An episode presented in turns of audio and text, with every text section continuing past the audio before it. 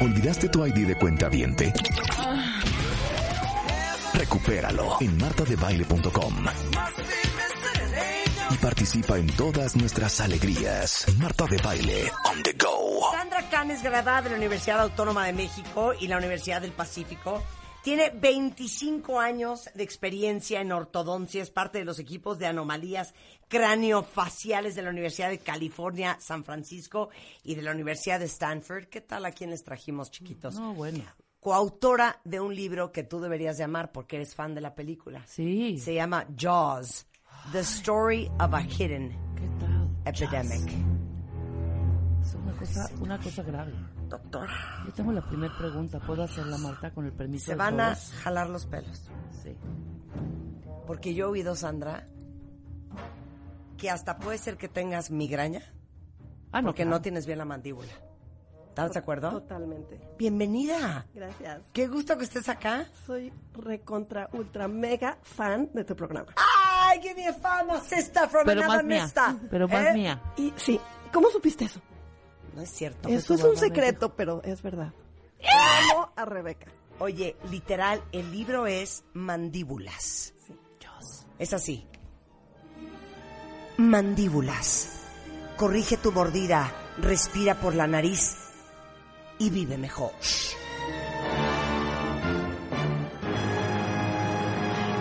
Siento que nadie pela la mandíbula. Siento que No, te odiamos. Nadie, Ajá. nadie. Y los papás no saben. Mi papá, que en paz descanse, iba en el tráfico y oía tu programa. Y me hablaba y me decía, yo viviendo en, en San Francisco, Sí. Sandra, tienes que oír a esta mujer. Nadie se preocupa de los niños como ella. Ella es la única que dice lo mismo que tú. Los niños no están creciendo bien.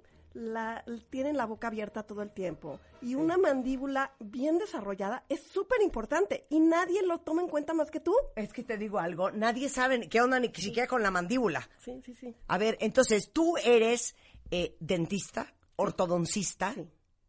Estudié antropología también. estudiaste antropología. Claro.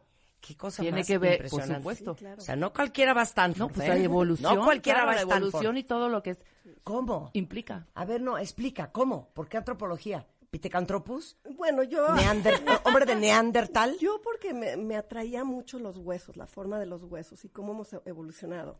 Y realmente ser, ser cazador-recolector es espectacular. No, espérate, Es quiero clases, quiero clases, quiero clases con Sandra. A ver, ya, ¿se acuerdan perfecto las fotos que aprendimos en primaria? Totalmente. De cómo era el nombre de Neandertal Claro. y el Pitecantropus. Ajá. Santa quijada infernal, Ay. que hasta el día de hoy, cuando vemos a alguien medio keki, Sí. ¿no? medio prógnata, o con una quijada muy grande, decimos, como Pitecantropus. Sí, o Neandertal. A ver, cuéntanos la evolución de la cara del ser humano.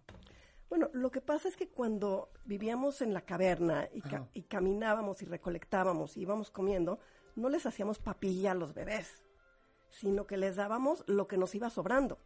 Y los íbamos cargando y entonces ellos iban en una posición que era muy buena. Cuando tú cargas a un bebé, no puede abrir la boca porque va soportada, respaldada por el cuerpo de la mamá. Ajá. Y cuando el bebé ya empezaba a caminar, pues lo que íbamos recolectando, él iba experimentando la comida. Y no los sentábamos en una sillita amarrados, les hacíamos papilla y les metíamos una cuchara. Como dice mi maestro, el cavernícola no iba al árbol las cucharas y agarraba una cuchara del árbol. ¿no? Eso fue algo de la modernidad. Ni molían, No, ni, ni espérame, molían las frutas Oigan, y las estoy en shock, verduras. cuentavientes. Pausa, quita la música, esto es muy serio. Nunca me había preguntado, yo creo que nadie de nosotros, Ajá, ¿qué comían los bebés cavernícolas? claro. O sea, ya eh, amamantaban, ¿no? Sí, y obviamente. luego, Luego experimentaban con la comida de los papás. ¿pero cómo? Pero los papás lo que hacían... O sea, a ver, les- métete un pedazo de mamut de un año y medio. Pues mira, es que es una muy fruta o una hierba. Ver, el desarrollo de la vía aérea Ajá. la parte de atrás de la orofaringe, que el humano es el único animal que tiene orofaringe, que está dividida en dos, por eso nos podemos atragantar. Pero esto empieza, y Jared Damon, no sé si lo conocen, que yo eh, escribió eh, algunas cosas para mí y ha leído mis libros y me ha ayudado mucho. Él escribió que cuando empezamos a, a desarrollar el lenguaje, es lo que le llama Great Leap Forward, el gran salto adelante, que es lo que nos hace humanos. Cuando empezamos a hablar, es cuando se separa la, la, la el paladar blando eh, en la faringe, entonces se hacen dos canales. Antes de eso un bebé puede eh, succionar y respirar. Cuando se separa, que es cuando el bebé empieza ya a hablar, es cuando ya nos podemos atragantar. Espérate, hija, Entonces, no, es eso que no espérate. pasa hasta después de un año, 18 meses. Antes de eso un bebé no se puede atragantar, entonces le puedes dar un pedazo de mamut y no se va a morir el bebé. Va a negociar y va a aprender y la musculatura va a empezar a trabajar y va a desarrollar sus maxilares. No, es que espérate, tengo que hacer, tengo que hacer un recap, tengo que hacer un recap. Ubican perfecto cuando viene Felipe Hernández, nuestro técnico en urgencia, su especialidad es primeros auxilios, que nos ha explicado qué hacer en caso de atragantamiento. Y siempre hablamos de que eso que te dicen, sube los brazos, eh, este, voltea para arriba, eh, voltea a ver un pajarito. Es porque en realidad lo que estás haciendo es abrir la vía aérea cuando echas la cabeza para atrás. ¿Por qué? Porque hay dos tubos. Uno que es por donde tragas y otro que es por donde respiras, ¿no? Por eso te dicen que es una muy mala idea que tomes un plátano, porque el plátano se va a ir por donde tragas. Lo que está atorado es por donde respiras, por eso no puedes respirar. Lo que tú me estás diciendo es que antes solo había un tubo. No, y no, no antes en el tiempo, antes en la vida de tu bebé. Los que tienen un bebé de menos de 12 meses Pueden solo comer y tienen un respirar. tubo. La epiglotis está pegada al paladar blando, entonces solo hay un, un tubo, no te puedes atragantar. Eso es, es fisiología. Y cuando empezamos a desarrollar el lenguaje es cuando se separan y entonces ya se hacen dos Todos tubos. nacimos O sea, con un tubo. Exacto. El día de hoy en la vida real, ¿por qué yo que sé tanto fun fact del bebé no me sabía esta? Pues porque lo hemos ignorado. Y porque tenemos miedo que los bebés se atraganten. Y los bebés se atragantan más y más cada día porque al darles papilla, la lengua no aprende a negociar la comida en su Ajá. etapa normal. Claro. Y entonces los bebés se atragantan mucho más. Cuarta muerte en el mundo industrializado en los bebés es atragantados. Es muy fuerte. Que Ok, se- continuamos con nuestra clase. Entonces, Mira, lo- ajá. per- perdón, te iba No, a decir le- sí. que el bebé cuando está amamantando puede tragar y respirar. Tú no puedes hacer eso. No, ni lo hagas que te vas a ahogar. Nos Ajá. a- atragantamos. Entonces, el- sí es cierto, espérame. El bebé está amamantando Y está- se oye así. Exacto. O sea, tú respire y yo voy a, a- a- a succionar.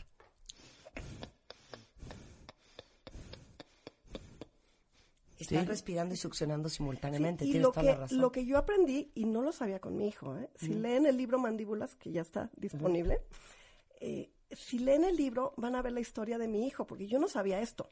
Pero si tú le das de comer a un bebé con una cucharita, Sí. entorpeces el, la- el desarrollo normal. Y fíjate, algo muy interesante, todo esto tiene lógica. Cuando lo empiezas a, a estudiar dices, claro, por supuesto.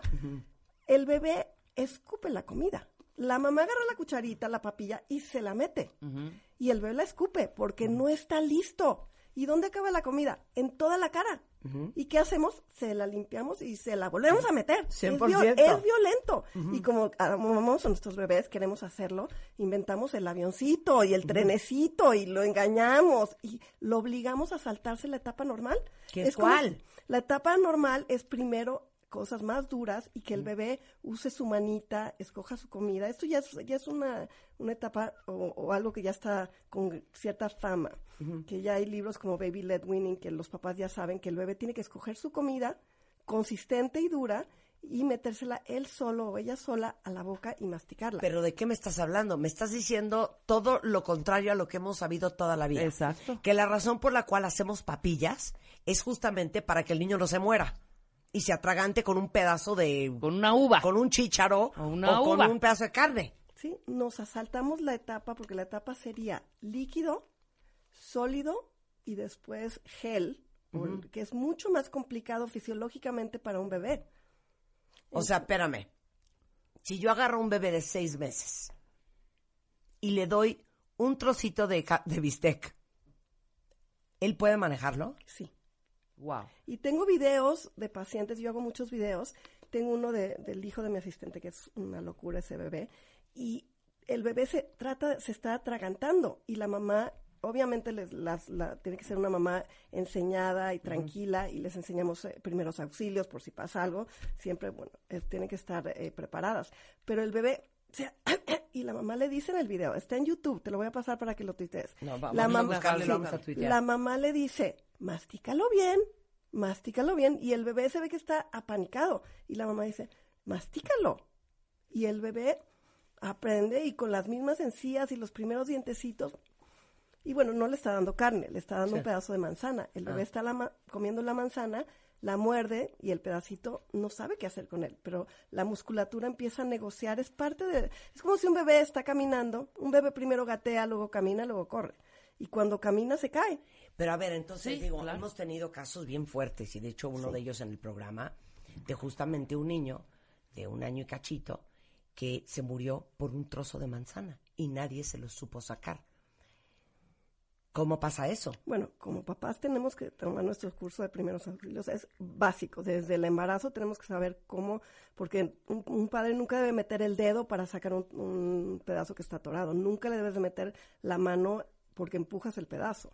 Entonces tienes que saber cómo voltear al bebé, cada etapa. O sea, hay cursos que hay que tomar, hay que estar preparado. Pero hay que saber que el bebé va a ir aprendiendo de la mano de alguien que esté preparado para cualquier, cualquier imprevisto pero sí hay que enseñar al bebé a masticar con seguridad. Y después de los 12 meses, entonces ya se vuelve un poco más difícil y hay que ser más precavido porque entonces ya hay dos Porque ya hay dos tubos, claro. Pero antes del año no. Y el destete generalmente es... Esa es la los- clave. Antes Sí, del año sí. No hay dos tubos. no hay dos tubos. O sea, los casos que hemos oído ya son niños más grandes Sí. que ya tenían los dos tubos. Sí. Estoy shooketh. Pero a ver, a nosotros, ni a ti ni a mí, nadie nunca nos enseñó esto cuando éramos bebés. Y bueno, pues mal que bien, pues ahí tenemos la quijada. ¿Por qué es tan importante? Porque la musculatura siempre va a guiar el crecimiento de los huesos. Entonces, por ejemplo, aquí te traje una foto si la quieres tuitear.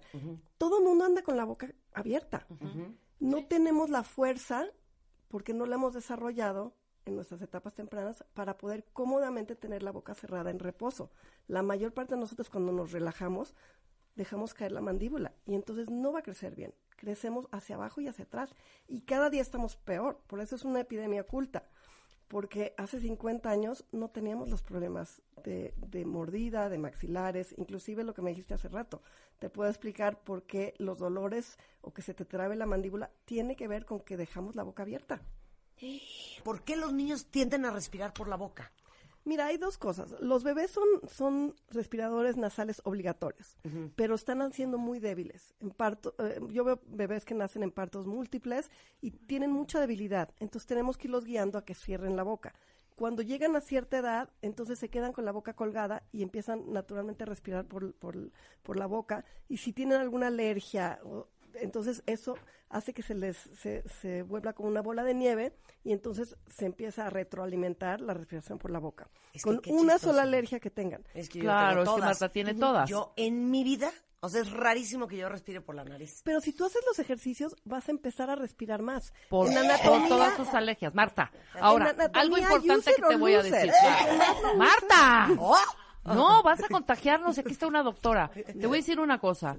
Si ustedes salen a la calle, cualquiera, en cualquier calle, en cualquier lugar, en donde estemos, fíjense en la mayoría de la gente que está en la calle, Tiene la mexicanos. boca abierta. Sí, por eso yo me la paso Por gritando, eso ¡Ey, ella boca escribió abierta! que Boca esta es abierta la porque epidemia traen la boca abierta. Claro. Y se están cruzando la calle sin ver porque traen la boca abierta. También tiene que ver algo con... Por Oye. supuesto, te afecta. Los niños con síndrome de atención son respiradores bucales.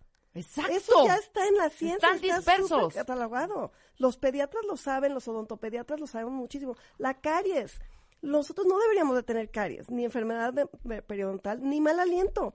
El mal aliento y la periodoncia es respirar por la boca, Qué asco, Sandra. pero se cura. Aparte de mala cochina. Oye, a ver, dice Ceci. Muy bien, Ceci, porque estás analizando muy bien lo que estamos hablando. Su hija está por cumplir 11 años. Todo el tiempo tiene la boca abierta, respira por la boca y dice Ceci que le ha cambiado muchísimo la cara a su hija. Que antes la cara era redonda y ahora se le está haciendo más larga. Lleva casi un año con brackets. ¿Qué puede hacer para ayudarla y todavía se puede hacer algo? Sí, bueno, en mi, en mi libro tengo una foto de un niño que tenía la cara perfecta, le regalaron un hámster, dormía en su cuarto el hámster, le dio alergia y está la foto, no la encuentro ahorita, pero está la foto de cómo se le fue para atrás la mandíbula. Entonces, lo que tenemos que hacer es eh, las alergias y además concientizarnos. es increíble como nada más concientizarnos de hacer pausas y jalar aire por la nariz, empieza a limpiar la nariz y te empieza, empieza a decirle a tu cerebro, yo respiro mejor por la nariz, mi aire está calientito, húmedo, limpio, produces óxido nitroso, tienes un montón de cosas positivas. Oye, y dime una cosa antes de que se nos acabe el tiempo. Para todos los adultos que ya no tenemos remedio. No manches, él estaba bien y se descompuso. Mira, Estaba, esta estaba foto. guapísimo. Estaba guapísimo, ¿Quién pero es? por las te la mando alergias si se le descompuso la mandíbula. Sí, por las alergias. Hijo de pediatra, ¿eh? Qué Es un bárbaro. hijo de un pediatra. Oye, eh, mucho hemos oído que de repente muchos padecimientos, sobre todo de dolores de cabeza, de migraña, de mandíbulas que truenan, tienen que ver con la mandíbula. Eh, para todos los adultos que te estamos escuchando, ¿cuáles son los síntomas de que tu mandíbula no está bien? ¿En Bueno, qué se nota? Bueno, se nota eh, estéticamente, la gente lo nota. Yo creo que hasta en dolores de estómago, inflamación, gastritis, colitis, todo. Sí, todo, todo, y cognitivo también. A ver. Porque aquí eh, Rebeca dice, van cruzando la calle y no se fijan porque tienen la boca abierta. Sí, porque respirar por la boca te hace que esté ocupado tu cerebro en otras cosas. Cuando tú respiras por la nariz, el cerebro se libera y piensa y pones mucho mejor, más atención, pero hay muchísimas, muchísimas, le llamamos enfermedades de la industrialización. A ver. Entonces hay un montón de enfermedades que, que son de un desgaste que viene a partir de que no respiras bien. Y sin, un símbolo de que no respiras bien es que tus maxilares están chiquitos. No puedes respirar bien. Claro. El ronquido es el primer síntoma. El ronquido no es normal. Yo ronco como un tren. y no es normal. ¿Cómo ronco? No, Ella bueno, durmió no, conmigo no, este no, fin no de semana. Sí. ¿Cómo ronco? Como cuatro osos en, cautiverio. Pero aparte es como... co- No, te voy luego- ronco. Ronco así. No, con... Ajá. Y luego... Y luego garganta. Sí, porque te falta un poco Exacto, de así. expansión. Te Grave. falta un poco de expansión para que te quepa la lengua más hacia adelante. Y los ejercicios de tonificar tu lengua. Hay un ejercicio espectacular que yo lo amo, pero no lo vayan a hacer porque nadie lo puede hacer, porque los ejercicios tienen una, cr- eh, son cronológicos. Tienes que hacer primero el- el- el- los primeros y cuando ya te salgan puedes Sí. hacer el segundo. Pero si tú agarras un chicle, lo masticas muy bien de los dos lados, pones la bolita en medio de la lengua, Qué asco. cierras los dientes, Qué asco. y subes el, el chicle hacia arriba. Qué asco. Y lo vas con la lengua empujando. a- Esparciendo. Ah, eso está bueno. Tráigame un chicle. Pero si lo haces en 30 segundos, no vas a aguantar el cansancio. Ok. Porque es súper pesado. No puedes separar los dientes. Es la pura lengua. Ni Sí. los labios ni los dientes. Y lo más importante, tonificar la parte más posterior. De donde está el paladar blando, la parte de atrás de la lengua. Si la tonificas, se acaba el ronquido. De hecho, hay un doctor Engelke que tiene un artículo, él es el jefe de maxilofacial en, la- en Alemania, en la Universidad de, de Göttingen, y él curó los ronquidos. Está en su artículo.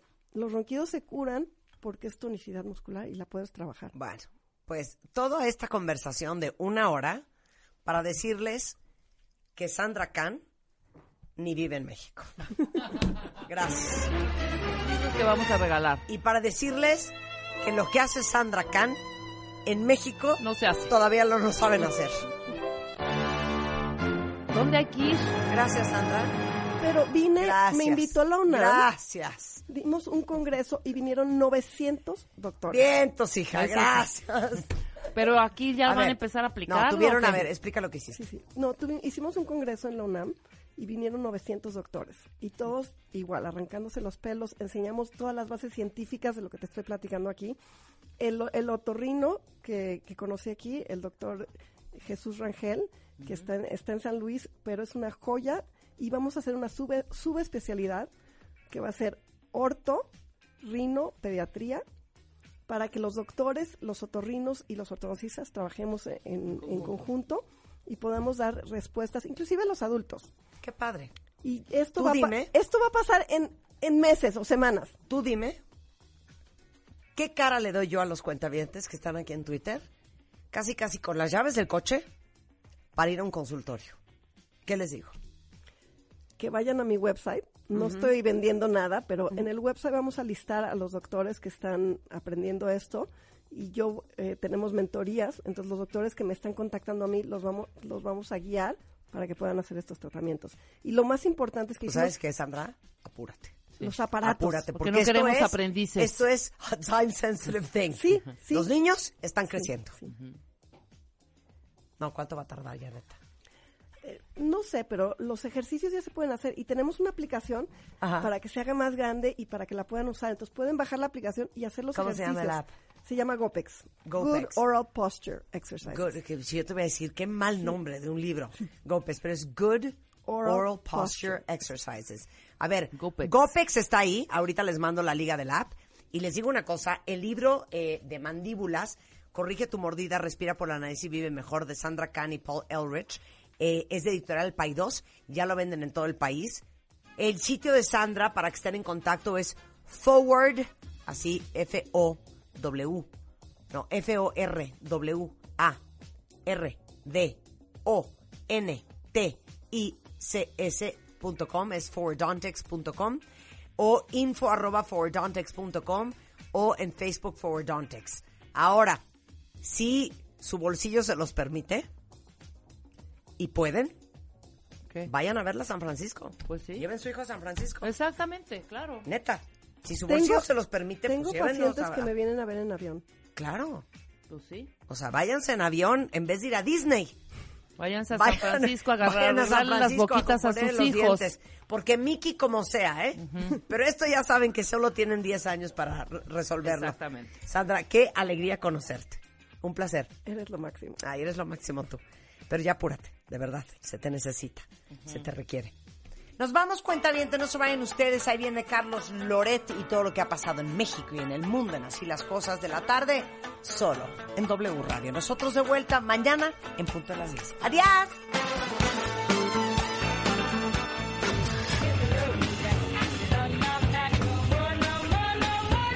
Marta de baile al aire. What you